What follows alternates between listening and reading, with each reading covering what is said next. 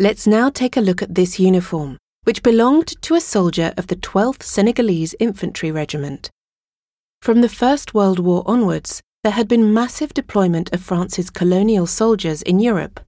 In 1914, they again represented a substantial proportion of the soldiers on the front.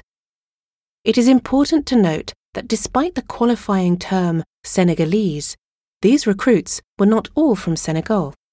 They came from all French sub Saharan colonies, including modern day Mali, Burkina Faso, and Guinea.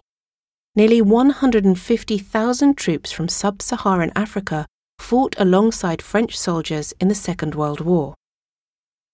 The Senegalese infantry was severely persecuted by the Wehrmacht because of their origins. They were principally imprisoned in camps, where horrors were rained down upon them. Huge manhunts, closely resembling fox hunts, were organized, in which these men were hunted down and killed by soldiers of the Third Reich, who hunted them on foot or on horseback.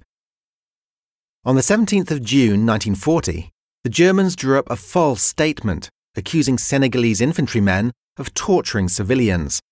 The prefect, Jean Moulin, who later led the French resistance and became de Gaulle's delegate in France, was ordered to sign it. Unable to bring himself to do so, and fearing he might submit under torture, he tried to kill himself.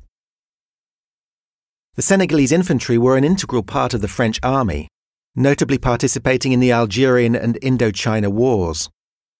Their units were disbanded in 1965, when the last contracts expired.